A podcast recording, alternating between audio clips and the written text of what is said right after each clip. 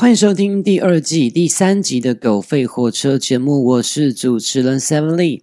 现在时间是二零二零年九月六号星期天晚上十一点四十五分。好的，这个礼拜呢，一样有许多重要的国内外大小事要来跟大家分享。首先，我们关注到的是开学了，呃，就是在八月三十一号礼拜一，高中国中小学的学生呃再度重返校园，开学了后。首先我们看到的是八月二十五号联合报的相关报道，呃，它的标题是“开学防疫起跑”，教育部配发两百六十四万片的口罩，十二万升的酒精备战。那当然备战备什么战？就是武汉肺炎的战战役继续的走下去，没有停止后。那当然呢，这个暑假呢被称为是史上最短的暑假。那原因来自于就是今年二月份的时候，寒假期间，因为那时候。武汉肺炎的疫情越来越严严重了和往上升的一个趋势，所以教育部当时候做了一个重大的决策，他让这个呃上个学期。的那个寒假延长，一直到二月二十五号才开学吼。那因为呃学生都有他应该授课的时数天数，都有一定的准则嘛。那这个前提下不，这个天数的前提不变之下呢，也就是呃压缩到了暑假的时间后，呃寒假延长延后开学。然后要把这个天数走完之后，所以今年的暑假一直到七月十五号才开始。那到八月三十号礼拜天就是一个暑假的呃完完美的据点嘛。好，那八月三十一号学生们都重返校园了哈。那这个。因为重返校园，所以呃，为了因应这个疫情，目前还是没有停止状态，所以教育部就是配发了两百六十四万片的口罩，还有这个十二万升的酒精去呃备战哈，因为要防范始于未来嘛。好，但是呢，在这个情况下，我们。关心到就是疫情的这个状况，呃，截至九月六号星期天，呃，中央流行疫情指挥中心的发言人庄仁祥表示，今天就是九月六号又新增了一例的这个 COVID nineteen，就是武汉肺炎的病例，啊，是我们国人哈四十多岁的一个案例，他长期在菲律宾经商，九月三号独自返国后，那累积至今天为止，呃，台湾总共有四百九十。三例确诊后，然后当然是目前已经有四百七十三人解除隔离，那还有十三人住院隔离中。那就是这个疫情，呃，到现在为止，它其实没有一个疫苗的呃研发成功。当然，好像很多先进的国家正在加速疫苗研发成功，看可不可以让我们人类和让世界所有的人民能够摆脱这个武汉肺炎的这个威胁。好，但是呢，回到这个疫情。的呃相关的报道，我们看到的是比较让人痛心的部分，就是在九月四号、五号左右发生了一件事情。那根据中央社说，呃，中国制造的口罩混入实名制，佳丽公司的林明静三百五十万元交保。那这是什么呢？就是有一个呃，本来呢是口罩国家队的一个成员，他是佳丽公司的负责人，他叫林明静。那他涉嫌呢做了什么事？他从中国输入非医疗用的口罩，然后混充医疗用的口罩来销售。后，当然这个部分因为还在侦办中，实际上结果如何不知道。但是他这个举动已经让府院党的高层呃震怒，就是希望呢呃。国家队就是应该要为人民服务，不是为自己的口袋跟自己的实力来做这些事情。当然，林明静他很坦诚，他向检管检察官说：“呃，他说他在中国委托给朋友制造的口罩效率非常的好，就是所谓的防效非常好。当然呢，呃，他说为了要。”让自己台湾的员工能够呃有钱赚有命花，他们需要休息，所以他就委托中国的朋友帮他制造了应该要缴纳给这个呃国家队里面应该征收的数额。当然的，这个部分引发台湾很多人的关注跟讨论。然后，这个黎明静他甚至是站出来在媒体前，呃，振振有词，哈，大放厥词，说自己是清白的，哈，他自己觉得说好像还在帮国家队做事。其实目前的这个市政跟他自己承认的部分来看，其实国家。对，才以他为耻了哈，这是我们看到的，就是有关疫情在这个防疫的过程之中，还是有人没有那种呃所谓的道德吗？还是说呃利益至上吗？在非常时候，大家应该要团结一心，不是像这样子方式，呃，用中国制造的口罩来骗国家队，然后然后来鱼目混珠，让国人拿到不好品质的口罩。好了，再来呢？这个礼拜呢，九月三号的时候，呃，是军人节，一年一度的军人节。那那天当然是除了必要的留守之外，当天军人是都放假一天的哈。那当然有一件事情就很特别，也比较呃，值值得大家去觉得有娱乐效果的。然后又却却可以在其中感受到军人重要的氛围的，就是呃由台志源他主演的这个是呃木曜视超网一个网络节目的一个一日系列，呃他们都是固定在九呃每个礼拜四的晚上会呃播出新一集的一日系列或者相关的节目。那一天呢，九月三号的礼拜礼拜四。刚好是军人节，然后呃，台志远呢，还有林柏生，还有泱泱，他们之前呢就体验了一日宪兵后，那根据这个风传媒的报道，他说呃，今日宪兵比较胖哦。括号这句话是蔡英文总统说的哈。那台志远体验一日宪兵获好评，那勤务训练一次看，它内容就是说呃。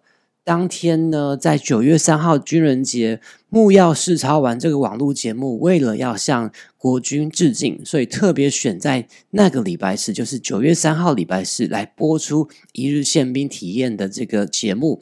好的，那柴志源呢，他呃协同 Kid 还有样样，他们当天呃在体验一日宪兵的时候，其实分好几点拍了哦。那台资源的人前往三个单单位都是呃国军宪兵最具代表性的部队，好，那其中就包括了呃以前叫县校，叫做宪兵学校，现在称为宪兵训练中心，吼啊，以及他们到了呃所谓的天下第一营，就是呃宪兵的二一一两幺幺营，吼，就是他们去呃。实习了吗？就是体验了吗？就是专职总统府安全的警卫营吼。好的，那当然他们也去了这个所谓的呃，做了城镇作战的训练吼。当然，其中刚才说的标题就是说，呃，今天的宪兵比较胖哦，那个是呃。台资源他们在总统府那边执行警卫勤务的时候，然后这配合总统府应该是配合他们拍摄的关系，然后所以呃，就是在总统上班的时候经过的时候的点。都有呃，这林柏生啊、杨洋还有台志远在那边站哨，然后当然就是要问总统好嘛。那总统因为知道他们在拍摄嘛，那总统府发言人张敦涵就特别提醒说：“总统，你们觉得这个人呃今天比较特别？”然后总统就说：“对啊，今天宪兵比较胖哦，当然是逗趣的说啦，因为台志远也五十五岁了，他当然穿上军服是蛮有样子的。呃，当然他比较像是呃上校或者是将军以上的等级的那种年纪了嘛。好，那。好，那就是一日系列特别致敬国军，我们也向国军致敬。好的，再看到的是，呃，这个是非常特别的事情，在九月二号的时候，那我们的行政院呢，呃，公布了新版的护照封面，就是有原本很清楚，就是中华民国下面写 Republic of China，然后现在呢，把这个 Republic of China。的这个字样呢，呃，当然这个是我们的英文的国名，然后把它环绕在呃，就是国徽的外圈，然后呢，凸显的是什么？Taiwan，然后 passport，然后就是呃，因为我们在国际上常听到有些朋友说，出去国外要入境的时候，那些海关呢，国外的海关都以为我们是来自于中国。为什么？因为我们上面就写说 Republic of China，China 就是中国嘛，所以呃，为了不要让大家混淆，呃，台湾就是台湾，所以特别的把台湾的字样再加大，再加大了哈。这是之后呢，我们国人。能够拿着一个比较呃代表自己国家的一个护照到世界各国去，当然现在疫情的关系很难出国了，那之后一定会解封的，一定会呃能够到自己想要去的国家去玩的。好的，那但是这个护照用起来有什么问题吗？好，就是说因为新版的护照发行后，那旧的护照还可以用吗？那吴钊燮就是外交部长说在。这个有效期限内都可以继续使用，当然也可以选择提前换发，但是因为提前换发的呃规费就是要一千三百块嘛，哈，这这不是全民一起换发，就是说呃它会是新版本跟旧版本的护照同时都可以使用，所以原本的并没有失效。当然你要换新的话，你要提早付一千三百块去换新的护照了，哈，所以这个部分应该不会混淆才可以才对。好的，那正式进入今天的社论，论什么？好的，那就是啊，这个礼拜，那整整六天，有一个事情非常的引人注目，受到国人热烈的欢迎跟这个瞩目，就是。呃，捷克这个国家的参议长，他们的二把手就是维特奇，率领了八十九位，就是捷克国内很多的政要一起来到台湾做参访。吼，当然他们不管是到哪里，都是有做好这些所谓的防疫的措施然后，好，我们首先看到最令人感动的是，呃，维特奇立法院演说，呃，用中文说我是。台湾人，这是九月四号中央社的报道。呃，就是这个维特奇呢，他其实是引用了哈美国总统甘乃迪。甘乃迪，我是柏林人的名言。好，那这是什么？就是当时候在呃东西柏林的呃，就是要开盖墙的时候啊，然后那个美国总统甘乃迪一九六三年的时候，特别呃飞往这是柏西柏林的部分，然后呃支持呃在这个。共产世界另外一端的民主自由世界的西柏林人，然后他说呢，呃，自由是不可分割的，只要有一人被奴役，所有人都不自由。然后甘乃迪就说，呃，我是一个柏林人，向柏林人民自由最高价值表示支持。所以这一次，呃，跟我们没有邦交的这个捷克来到台湾，他的国会议长。然后参议长哦，然后就是他说，维特奇说，呃，请容许我以同样的方式向台湾人民表示支持。好，那就是他用中文说后，呃，我是台湾人。当时候呢，在场呃台湾的国会议员不分党派，听到这句话，应该都是动容起鸡皮疙瘩，然后大家都起来鼓掌吼，大然后表示感谢。好的，所以就是我们呃。虽然没有跟我们邦交啦，可是现在的世界局势走的真的很特殊，也很呃，就是令人觉得你说开心吗？还是说因祸得福吗？就是有这个武汉肺炎之后，世界各国渐渐的重视到了台湾后。好的，那呃，这个九月三号的苹果日报，呃，它的标题就是说我是台湾人，彰显民主普世价值。呃，就是之前的美国。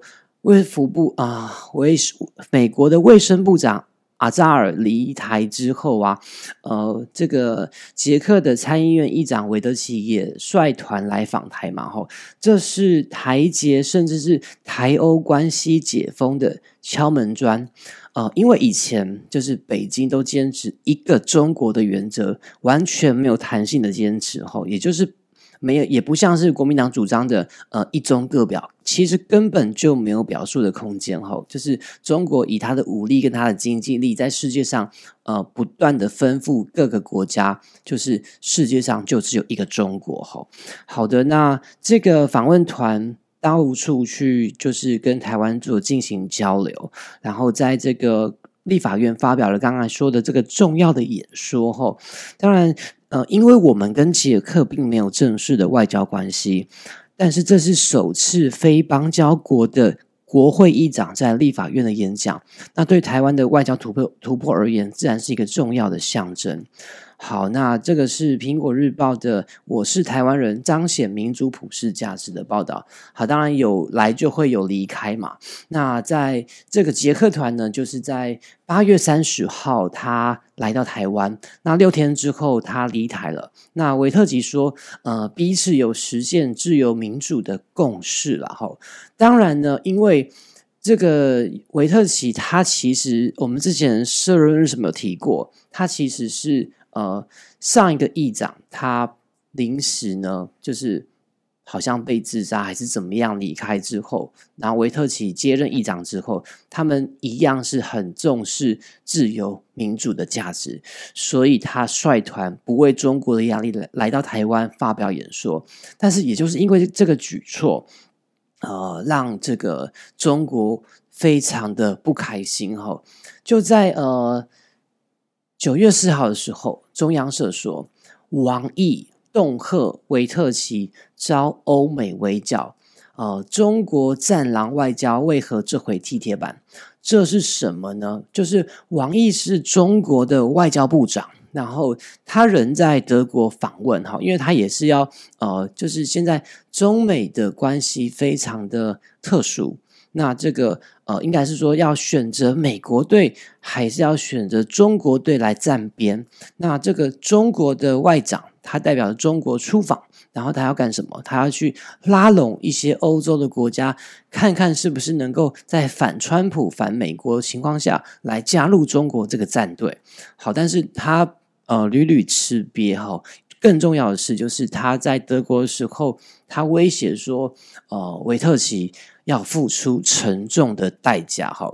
他这个话一说出来之后，王毅这个话说出来之后，当然捷克自身的朝野大表不满，而邻近的国家像是斯洛伐克的总统就站出来，哦，就是说，呃，他们不拒不接受这样的威胁，哈。当然，其他的德国、法国、欧盟还有美国也都先后表示支持捷克拒绝威胁。好，就是呃。捷克的外长呃佩崔切克八月三十一表示，王毅的发言以逾越尺度，他将明确表示反对。然后呃，虽然呢捷克有自己的一中政策，但是他会保留跟台湾合作的权利，这是捷克的自家事。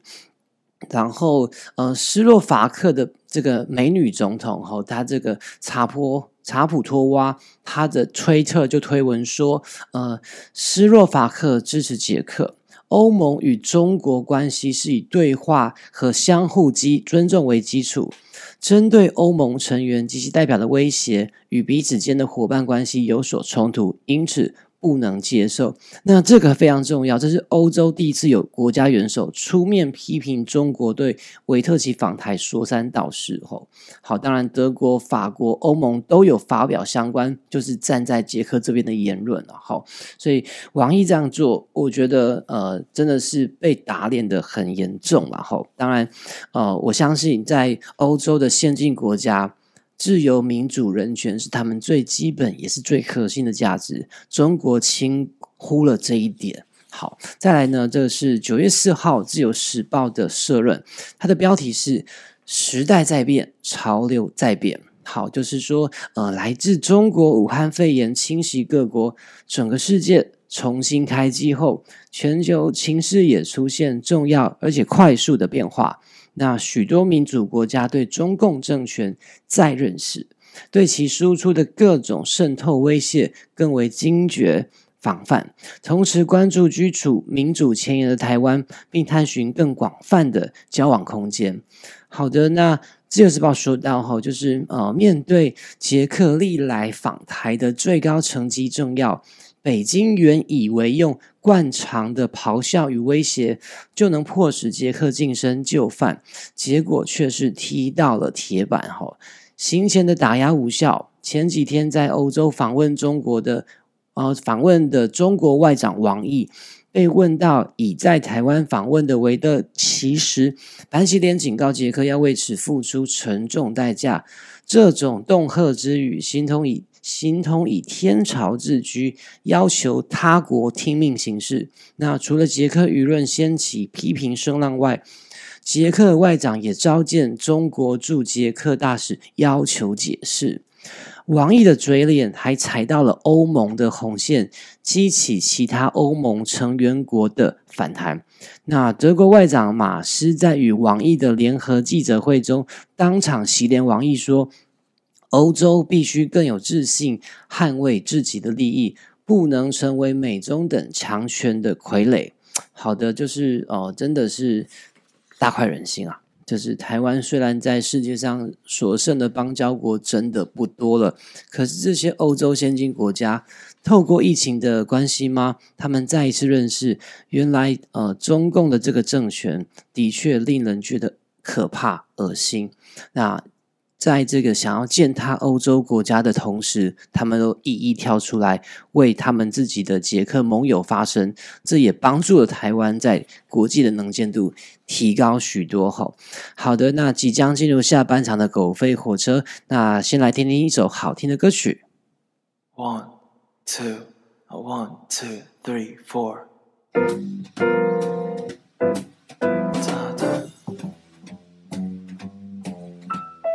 Fly me to the moon, let me play among the stars. Let me see what spring it's like on Jupiter and Mars. Another word on my head. Another word, baby, kiss me. Fill my heart with song and let me sing forevermore. You are all I long for, all I worship and adore. In other words, please be true. In other words, I love you.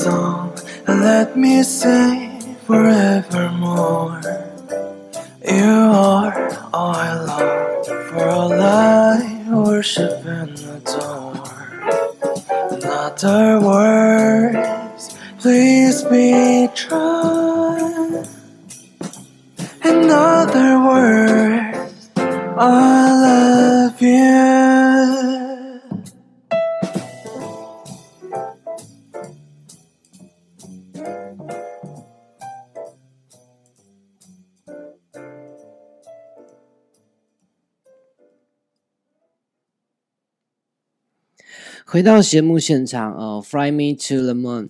好的，那个这个礼拜就是上个礼拜了，应该说上个礼拜，呃，刚刚过了中元节哈，七月十五号的中元普渡中元节。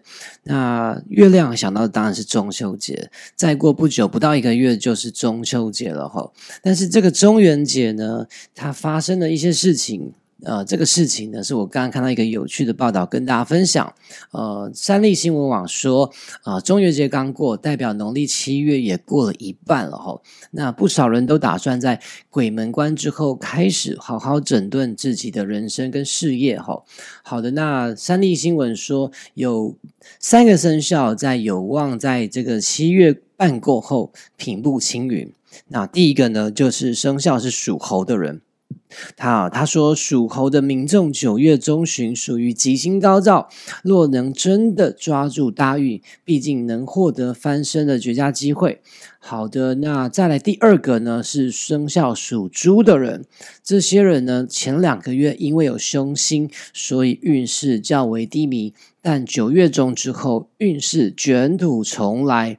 另一个呢是第三个，就是生肖属鸡的朋友，属鸡的人九月中之后可说是横财加身，能够实现心里很多的梦想。那此外，这些人呢，呃，也有桃花涌进门，记得要继续自我突破。未来可说是吉人自有天相，当然提醒您哈，就是这些呃民俗相关的星座，还是说言论仅供参考，不代表本台立场。好的，再进入下半段的社论论什么？呃，首先先看到一则报道，就是九月三号，那这是苹果日报，他说呃，馆长陈之汉中弹之后术后七天低调出院，那警方借护馆长的住处。就是之前呢，上个月二十八号凌晨，呃，馆长成吉思汗的这个林口馆之前，被一个刘姓叫刘成浩的呃凶手近距离开了三枪哦。那当然，馆长他本身的这个身体素质就比一般人还要好，当然他的意志力或者说是。得到非常好的这个枪伤后的这个治疗跟呃复原的状况不错，所以才七天不到哦，七天就在呃三号九月三号下午一点低调的从林口长庚出院返家哈。那警方知道消息以后，也立即加派警力在这个馆长的住处戒护，然后生怕再次发生其他意外。好的，那真的是祝福呃馆长早日康复。那为什么会先提到馆长的这则报道呢？其实不是因为他七天就能够康复，然后就是不就能够出院啦，而是九月五号《中国时报》的社论标题是“网红总统小编阁魁，国家必乱”。好，那《中国时报》说网红馆长遭枪击受伤住院，呃。每日开直播讲评，呃，媒体和网络热烈追捧报道，各路政治人物争相探视。连两个直辖市长，和就是台北市长柯文哲，还有新北市长侯友谊，都抢着去蹭他。那蔡总统更居民送去水果礼盒关心，如此荣宠，堪称台湾社会一绝。好，那不仅是造成社会大众不同观感乃至反感，也再度引发网红治国效应的反思与忧心。吼。那《中国时报》说，平心而论，馆长是当今网络世代的典型产物，也堪称是台湾网络界当红的佼佼者。他能在五花八门、竞争激烈的网络世界里脱颖而出，拥有这么多的粉丝与支持者，他的直言敢言，还有草莽出笔、三字经、五字经，能毫无忌讳的脱口而出。性格强悍，动辄展露肌肉，呃。动呛虾单挑，以及他不时跨界以直观与好恶来评论政治时事，都是馆长引人注目的独到特色。吼，他能够因为借此而发展网红经济，扩充健身事业，大做其他的延伸生意，也是他的本事。吼，呃，可是中国时报说，网红们可以为自己利益与大众的迷恋，肆无忌惮的放飞自我，追逐流量。但国家上位者与政治精英们却不能不深刻体认到自己的公众责任，正确抉择进退。网红可以无知，政治领袖却不能不查，甚至媚俗更行恶化。那中国时报最后说到，呃。网红政治的始作俑者，即使不是蔡英文，但因此发扬光大而克敌制胜者，首堆蔡总统。好，那因为中国时报说，当时候蔡英文总统花了多少心力，动员多少网红，甚至民进党还圈养网军，侧翼攻击，呃，操弄反中与仇韩的实施，而赢得最后的大选。后，好的，那这个是。馆长这个网红被开枪之后，真的很多政要，包括刚才说的柯文哲、侯友谊，还有很多立委哈，都去呃看了馆长。其中还有一个是呃所谓的港湖女神吗？高嘉瑜立法委员，他还去那边献唱了一首歌给哦，就是陈志汉馆长听哦。那当然是流出来的这个影片，呃，我相信呢，就是劫后余生吗？就是余是韩呃高嘉宇的余，让他呃这个陈志汉听了马上赶快出院，怕再再去去唱歌吗？好，这是说个笑话。呃，最后看到的一篇社论论什么？之前我们先看到哈，就是在。呃，九月六号的时候，中国啊，九月五号的时候，中国国民党他就是呃召开了这个要联署民众哈，反对有呃瘦肉精的美猪来呃进口到台湾后。好，那九月三号，联合报的标题是说，呃，大陆就是中国后能进口无瘦肉精的美猪，台湾不能打问号吼。那在进口美猪冲击台湾猪农及民众健康的争议中，有一个受到忽略的事实面向值得我们关注，那就是近年近两年已有越来越多的美国猪只饲养业不再使用呃俗称瘦肉精，就是那个莱克多巴胺作为添加剂，那比率已超过美国猪肉市场的六成以上。好，如果呢不添加瘦肉精，已成为美猪的这个市场主流，台湾当然大可开放美猪进口，但是前提是必须以不含瘦肉精的肉品为限。这项事实或许可以改变大家讨论美猪问题的方式。哦，其实说来讽刺哈，就是促使美国饲养业者去停用这个莱克多巴胺的主要原因。就就是因为来自中国大陆市场的需求，因为呢，我们之前都说了哈，就是台湾一直有卤肉饭可以吃，就原因在于说，我们成功的防范了来自中国的这个非洲猪瘟。这非洲猪瘟在二零一八年就传入了中国，那迅速的蔓延中国的各省，所以他们的猪肉非常的短缺。对，就是非常严重的短缺。那美国的肉品公司就看准了这个商机，哈，他想要进军中国的市场。但是，呃，现行的法令，中国大陆是禁止使用瘦肉精，所以美国肉商因而大幅度的改变做法，要求他们的合约农场不再使用莱克多巴胺，以求符合中国的进口规定。好，那这一波呢，就是呃，目前全美市占率最大的这个肉品公司哦，就是史密斯菲尔德。那这家公司呢，其实是早在二零一三年就被中国的资金的所谓的万州集团收购了。它是百分之一百中国资金持股的一间公司啦。那当然，这个母公司好像是要双汇吧，在中国，它其实也是第一大的这个肉品的呃制造商。他们是产线一条龙，就是从是呃从养殖生产到贩售到市面上去，都是一条龙的方式。他们非常大，在中国这个双汇是第一大，在亚洲是第一大。在美国目前也是第一大的这个所谓的呃占有这个肉品的市场哈，那他们是不是真的这么做，我们不知道。可是据联合报所说哈，他们目前是的确有呃把这个中国市场规定的要求进入到这个呃美国的猪肉要进去中国的时候，要符合他们不可以使用瘦肉精的规定吼。那呃。联合报说，全球禁用莱克多巴胺的国家多达一百六十国，那可见它对人体的危害一律举世皆然。那蔡英文政府批评中共不重视人权，但北京在呃美国巨大的贸易压力下，呃，犹能坚持瘦肉精零检出，那从而促使美国肉品业者主动调整饲料配方。不再添加莱克多巴胺。就这点而言，民进党如此轻易低头，又好意思自诩人权立国吗？中国可以考虑可以进口，不是考虑哦，进口无瘦肉的无瘦肉精的美猪。如果台湾不能，蔡政府恐怕难以自圆其说。各部会除了空喊口号，不如用心思考怎么谈判拿捏进口健康的美猪。好的，这个事情哦，我其实真的呃觉得可以再多一点讨论。就是呃，不管是说比较起马英九政府时代如何去开放美牛的进口，乃至于到现在，呃，就是上周大概是在呃八月二十几号的时候，蔡英文总统宣布了，就是呃更新了呃美牛美猪进口。